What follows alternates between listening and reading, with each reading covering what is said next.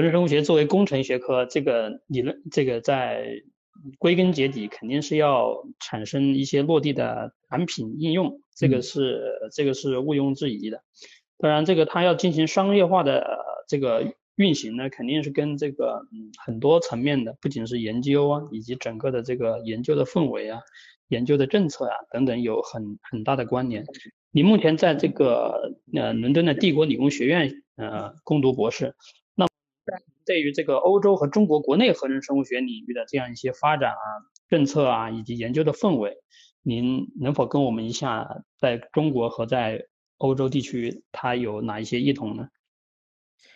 呃，首先我觉得这个问题真的非常非常好，但是呢，其实我本身是非常难回答的。为什么？因为我刚到伦敦不是很久，所以说这种体会还不是很深。同时还有一点很重要的一点是什么呢？其实整个呃，包括欧洲和美美国的研究啊，这种环境正在受到我们新冠病毒的影响，其实影响还是非常非常大的。我可以分享一下我们现在我在帝国理工的大家的工作状态。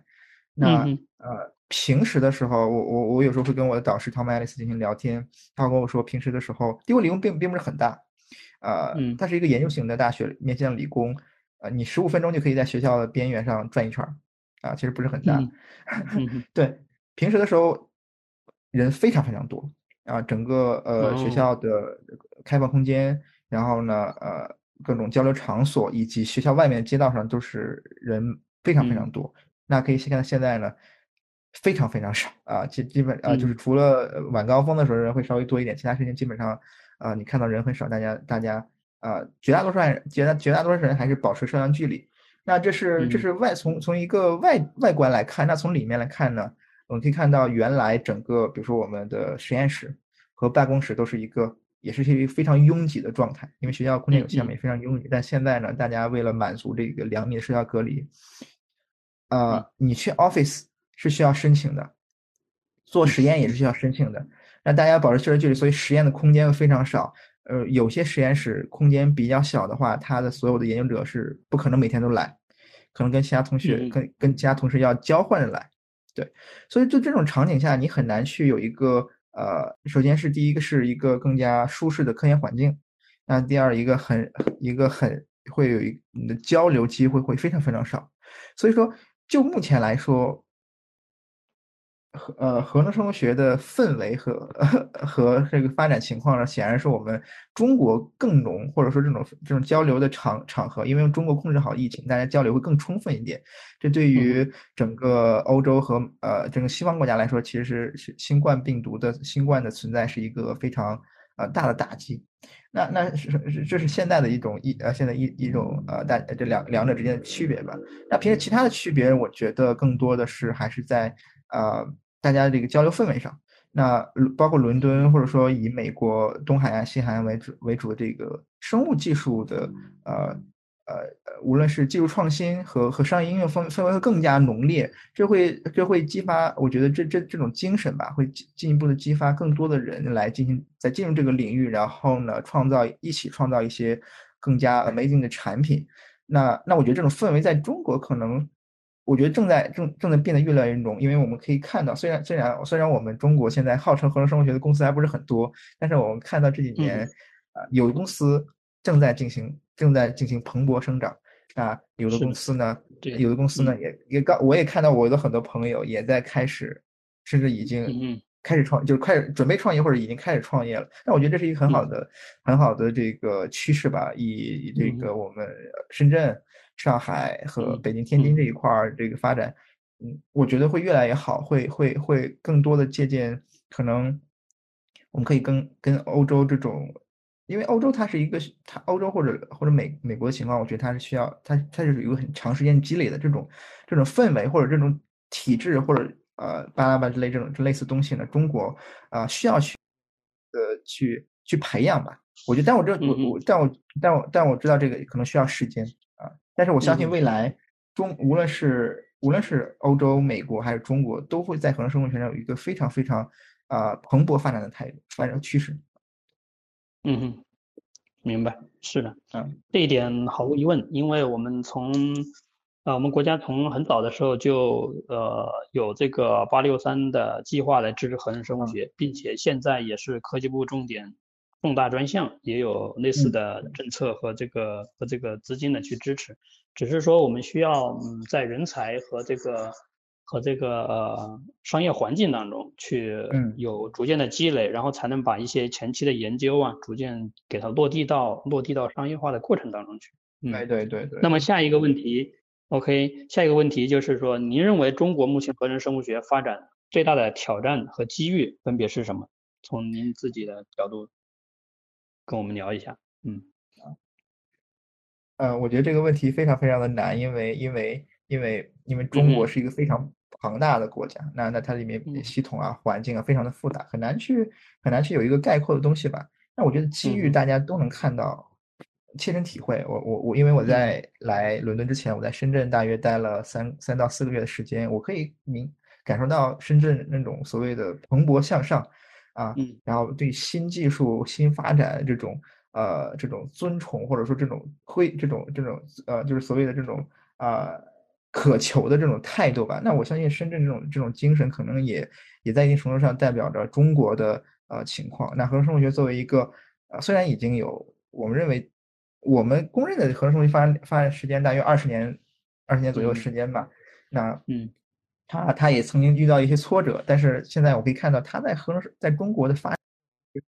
大家对他的认可度或者说对他的这种呃怎么说期望正在提升。那我觉得我觉得这是一种机遇，这种机遇不光是来自于呃就是呃来可以来自很多方面。第一个是这个我来自我们科研领域啊，科研领域那更多的学者。呃，在在在这个领域，对吧？创造更多的呃呃，发很多很很好的文章啊，或者说一些技术正在走向应用，走向了应用。那还有这个呃，我们政府层面，对吧？我们国家的这个也也有很多重点计划，就刚才您说到这个计划，来来帮助我们呃技术的整科研领域，或者说整个商业领域的推广和就科研领域的发展和商业领域的推广。那同时呢，还有基于什么？我们看到这几年 iGEM，大家都知道，呃，做高中学的大家都应该都知道 iGEM 这个比赛。那虽然是一个有商业性质的比赛，但是呢，它毫无疑问在过去大约十四年啊，十六年、十十五、十六年的时时间里面，为全世界培养了大量的这个合成生物学人才。嗯嗯。那我觉得在中国也是一样的。这所以说，现在最大的机遇，另一个最大机遇就是人才。中国的人才储备非常，我我发现在一个数，在一个。呃，可呃也不至于指数级吧，但是一个非常快速速度来积累。可以看到，呃，在我刚开始参加 IGM 的时候，或者更早，其实中国合成生物学每年参加的队伍加起来也就十几支，啊，我我那一年是二三十，可以看，但现在已经到一百支，这里面包括不仅仅包括本科生，还有还有的是高中生，这是高中生，他们从刚开始就接触了呃合成生物学领域，那我相信。他们当然不一定所有人都，他们未来都会做合成生物，但是他们里面一定会这些这些学生们里面一定会在未来出，会有一部分人会成为未来合成生物学的领袖之一。那我觉得这其实是可能中国可能未来最大的机遇之一吧。那呃，对于挑对于挑战来说，呃，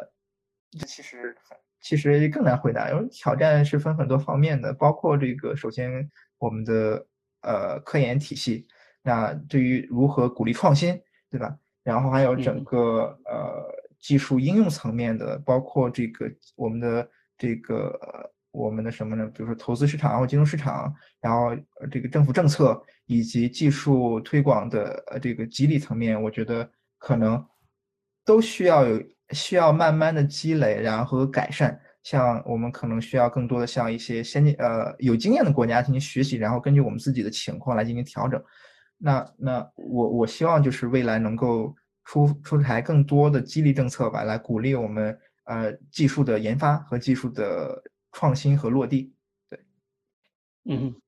人才毫无疑问在这个过程中起到的作用是最关键的。嗯，对对是的。OK，孟博，您刚才提到了 iGEM，那下面的关于 iGEM 的问题呢，将由杜一跟您一块儿来探讨一下。好好，感谢感谢 Michael。嗯。嗯。嗯，非常感谢两位对这个合成生物学领域的这个深度的探讨和分享。然后刚才樊康这边也提到嘛，就是说这个 iGEM 对国内的这个合成生物学的这个发展是有非常深远的影响和意义的。樊康，您本人的话也作为曾经作为这个南开大学 IGM 团队的队长，然后还有中科院 IGM 团队的顾问等多种角色，深度参与过这个 IGM。我们呃想了解一下，就是说作为一名资深的这个 IGM 成员的话，就是 IGM 对你本人的这个科研之路有怎样的一个影响？感谢杜一，我觉得，呃，我我我我周围有很多合成生物学的朋友，那超过百分之九十九的人都跟 iGEM 有关系。那你随便问一个人的话，都会他都会对 iGEM 的经历啊，对吧？啊，深刻怀念着 iGEM 的经历。那其实 iGEM 的这个过程对于我们来说是一个，呃，是一个比赛啊，是一个难忘的经历，也是对我们科研之路一个很好的促进。那那其实我在。一五年第一次参加癌症比赛，啊，说是呃呃，说实话，在在参加癌症之前，我对合成生物学没有任何了解，因为当时我是一个大呃刚刚结束大一生活的孩子，还对未来整个生物学领域的科研方向的发展进行一个探索的过程。那当时我呃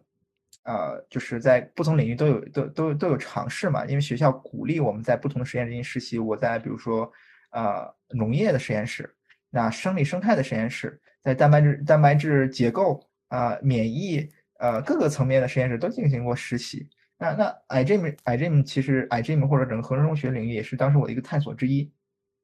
但是呃，很显然，在在众多我探索过的领域之之内呢，i g m 和或者合成生物学这个领这个东西呢，呃，它吸引住了我啊，我已经呃就是难以自拔在这里面。呃，所以说 i g m 在这里面其实是是对我科研之路影响是，它是一个我的一个呃引路，或者说激发我去在合成生物学里面去探索的一个一个起点吧。对，嗯，明白。就是那同时呃，对对，我是不是可以理解为，就是说像 iGEM 的话，对像你还有就是你周围的这些做合成生物学的这个朋友们，呃，算是给你们开启了一扇合成生物学的大门。对，我觉得是这样子的。它其实是，呃，因为因为你有很多，呃，因为现呃，当然现在呃，就是就因为因为很多学校，首先有一个情况就是很多学校在中国在过去过去五六年，合成生物学在的学校是没有这个学科的，或者说没有这种氛围的。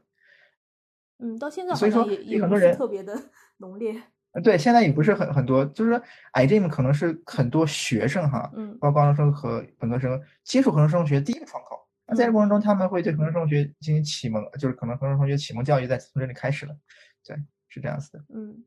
其实我们也感觉到，就是说现在国内越来越多的大学生，甚至说有些高中生团队也认识并且参与到这个案件当中来嘛。就是你作为一一名前辈，你对他们有一些什么样的建议和期望可以分享一下？好的，好的，好的。啊，我觉得这个就是大家能够参与到 iGEM 来是非常非常。好的，因为 iGEM 啊这个比赛呢本身，呃，我觉得还是比较这个实在的啊，非常硬核啊，在这里面你会设计这个啊非常令人这个惊叹的生物系统，然后来来解决我们面临的实际问题。呃，我第一个建议在于，就是 iGEM 只是一段经历，它是你探索你的研究方向的一个过程吧。就是生物研究方向或者整个人类科学的研究方向是很多的，那他们呃。对吧？我们做研究的目的什么？做研究的一个主要目的还是说去解决人类或者整个整个我们星球上面临的主要挑战。所以说我希望大家在探索癌这个过程中能够，呃，就是尽心尽力，同时呢，能够在 IGM 之外，可能要探索更多的领域，对吧？最终能够找到自己合适的方向。啊，那那那那这是一个啊，对。那接着你参加来 GEM 呢，我就我当然还是说。啊，能够在过程中呃享受这个过程吧。这个合合成生物 iGEM 这个比赛，它不仅仅是啊硬核的生物设计和工程设计是一个层面，它更多的也也也期望我们去走出实验室，去跟社会去啊去交流，去得到反馈。那我们这个词叫 human practice，对吧？啊，所以说这里面就就就就要提醒大家一点，就是说做研究不要闷头做，不要自己闷在实验室里面去。创造所谓的你认为有意义的技术，应我们应该去更多的与与与社会啊，比如说我们与普通大众，与与与其他的，比如说伦理道德啊，或者说商业领域的专业人士进行探讨，来来来发现自己研究的意义，或者说在里面找找到更多的灵感，不要自己待在实验室里面去创造凭凭空创造技术。对，然后接着呃。还有一个建议就是说，iGym 是一个社交网络。它每年全球有三百支，大约三百支左左右的队伍，超过四五千人在这个 iGym 这个社群中。那只是这是只是一年的，在未来过去十几年，iGym 在 iGym 这个社群遍布全球，对吧？所以说，我也希望大家如果能参加 iGym 里面来，能够认识更多的人。那那其实我已经听过这样的故事不是一次了，比如说，呃，我有同学，我有我有一些朋友去国外大学或者新的环境中去工作或者学习。那可能啊，做生物的或者说参参加过 I G M 的人呢，他们一聊，哎，你参加过 I G M 吗？哎，我也参加过 iGym，然后这样的话题就立马打开了，你会交交更多的朋友。我相信这样的一个社交网络啊，如果你能够自己去去去，就是参与其中，然后结交更多朋友的话，对于你未来整个呃人生的发展啊，或者科研的科研领域，无论科研或者人生呃其他领域的发展，都是有一个很积极的作用的。对，这是我的一些小小的建议吧。嗯，很好的建议。谢谢谢谢，然后呃还有一个就是可能跟我们企业有点关系的问题了，就是金思睿就是作为合成生物学领军企业之一，我们一直也是在这个行业内，也是一直支持和呃支持这个行业的发展，然后我们也非常希望能够就是说能有条件支持和帮助更多的年轻人加入到这个合成生物学领域的创新创业当中。就以你的这个经验而言的话，国内的这些 iGEM 团队。包括就是说，有些立志于从事合成生物学方面的一些年轻人，他最需要哪些方面的资源和支持？对，我觉得金思睿在这方面做的特别好，因为因为金思睿已经好对好好几年都是这个 iGEM 的这个这个赞助商之一，每年在合呃在金合成啊或者其他的队伍，因为因为跟因为金思睿中国金思睿跟 CCIC 一直有合作嘛，对吧大家都能看到金思睿想要在很热情。很热情的去，希望鼓舞我们年轻的 iGamer 来来创造更多啊神奇的这个这个东西，对吧？我觉得这里面是非常好的。呃，那那其实 iGame 的 i iGame 这个比赛呢，啊，它是一个呃大约一年左右的比赛啊。我觉得现在的 iGame 的知识，可可跟刚才也提到说，很多学校没有合成生物学的这种呃实验室啊，或者或者或者或研究氛围，他们缺少的是各种指导。所以说，我觉得首先是应该有一些更加专业的指导或者培训，来帮助他们更好的去进行合成生物学启蒙教育，然后迈进合成生物学大门，来开启这样一个 iGEM 的呃比赛。那接着更多的是一些技术层面上的支持，那这可能就是金思睿比较擅长的，包括我们进行合成啊，然后一些一些分子克隆的相关的呃 toolbox，就是这些工具，可能都是呃可以帮助一些小白。或者说一些呃白呃一些没有资源的队伍来进行这样的呃进行这种比赛一个重要的支持和保障嘛。那那说到更多，除了 iGame 之外呢，iGame 是一个短期的比赛，这其实是它的一个劣势，因为大家可能因为大家都是学生嘛，高中生啊本科生，可能做完这一年啊之后呢就没有太多时间进一步做它。但是很多我们知道很多 IgM 的项目其实是呃。蛮有蛮有意思的，蛮有或或者说有非常具有进一步推广的价值和意义，但是因为 IgM 本身的这个周期限制，它就限制了很多技术，可能最终就被埋没了，或者说被遗忘，没有办法继续持续下去。所以说，呃，如何进一步的支持 After iGame 的 IgM IgM 官方有这样的这个东西，那我觉得我们中国的这样的就各方各层面的东西，包括技术或者各层各种各个层面其他的。啊，能够去支持这样的过程，去探索和发现 iGame 中有意义的项目，同时支持他们进一步走下去。比如说一些孵化器啊，或者说其他的帮助，来把这个技术进一步的可能呃推广或者进一步落地。我觉得呃金思睿可以在这方面做更多的工作。当然我知道你们已经在开始有这样的工作在在进行了，对吧？对，是的，我们在筹划一个这个合成生物学方面的创新创业大赛。然后我们也希望通过就是说一系列的比赛，然后同学们参与到其中，然后甚至有些老师也参与到其中，能够指导更多的这个项目做一个后续的落地和孵化。这也是我们企业希望给到的一些支持。对，我觉得这样特别好，因为因为比如说我也参加过 iGame，那我我我我我我一遗憾就是，比如说我本科做完一个比赛，那我马上面临毕业。但是技术呢又没人，我觉得我觉得很好，但是没有人去接，因为研究生们在做自己的课题，然后我的队友们也也去在全国各地或者全世界分散开了，没有办法推广。所以说这样一个一个重要的孵化器或者支支撑吧，我觉得可能是很多 IT 们现在渴渴望的一个一个一个一个一个东西。嗯，明白。就是，嗯，我们提到这一点，就是以您的了解，就是欧美有没有在这方面有做过一些工作的这种企业或者是协会之类的，我们可以参考借鉴呢？啊，呃，实在抱歉，我了解还不是很多，但是我相信一定是啊有的。比如说，在帝国理工本身，它就有很多本科生的孵化器。啊，就是学校本身就有很多孵化器，你可以去向学校申请经费，然后学校给你提供很多的场地。那我相信中国其实很多也有啊，包括包括我们一些呃呃清北啊，或者中科院或者其他学校都会有这样的孵化机制，来帮助一些创新创业团队来实现这样的工作。那其他的，比如说呃，伦敦有一个，比如说 Open Cell。嗯啊，伦敦有一个叫做 Open Cell 的一个一个机构，或者对吧？它其实就是说，它把在伦敦郊区吧，然后放了一很多这种集装箱式的实验室。那他们呃，这个生物设计的爱好者，比如说 iGemer，可以在那边去呃，以比较廉价的方式租他们实验室来进行自己这个技术的进一步的研究。比如说，因为呃，比如说举个例子，今年那个帝国理工的 IT 团队，因为疫情疫情原因嘛，呃，他没有办法在。帝国理工本身做实验，因为实验空间有限，然后呢也没有开放，那怎么办呢？其实他们 OpenCell 就很好的，呃，帮助他们，给他们一个集装箱实验室，他们可以在里面去去研究，去去开发自己的呃这个技术。对，那后续的这种，对，所以说我觉得这是一个案例吧。那呃，我不知道这是不这会不会适用，这能不能适用于中国？但是呢，我觉得这应该是一个很好的一个探索尝试。嗯，是的，是的，嗯，感谢分享这个案例，这对我们这个后续大赛的筹办应该也会有一些启发。嗯嗯嗯嗯，好的，呃，再次感谢这个樊康和 Michael 的这个探讨和分享。呃，我们今天这个专访的话，我们想要采访的话题就已经结束了。然后谢谢大家，再次感谢樊康和 Michael 的深度探讨与精彩分享。金思瑞专注合成生物学领域十余年，持续以高品质的产品和服务支持全球合成生物学的研究与发展。我们也诚挚地欢迎行业内的专家学者共同参与到我们的合成生物学大会、大赛、专栏、访谈等系列活动中。我们期待您的专业视角与观点分享，共同推动行业发展。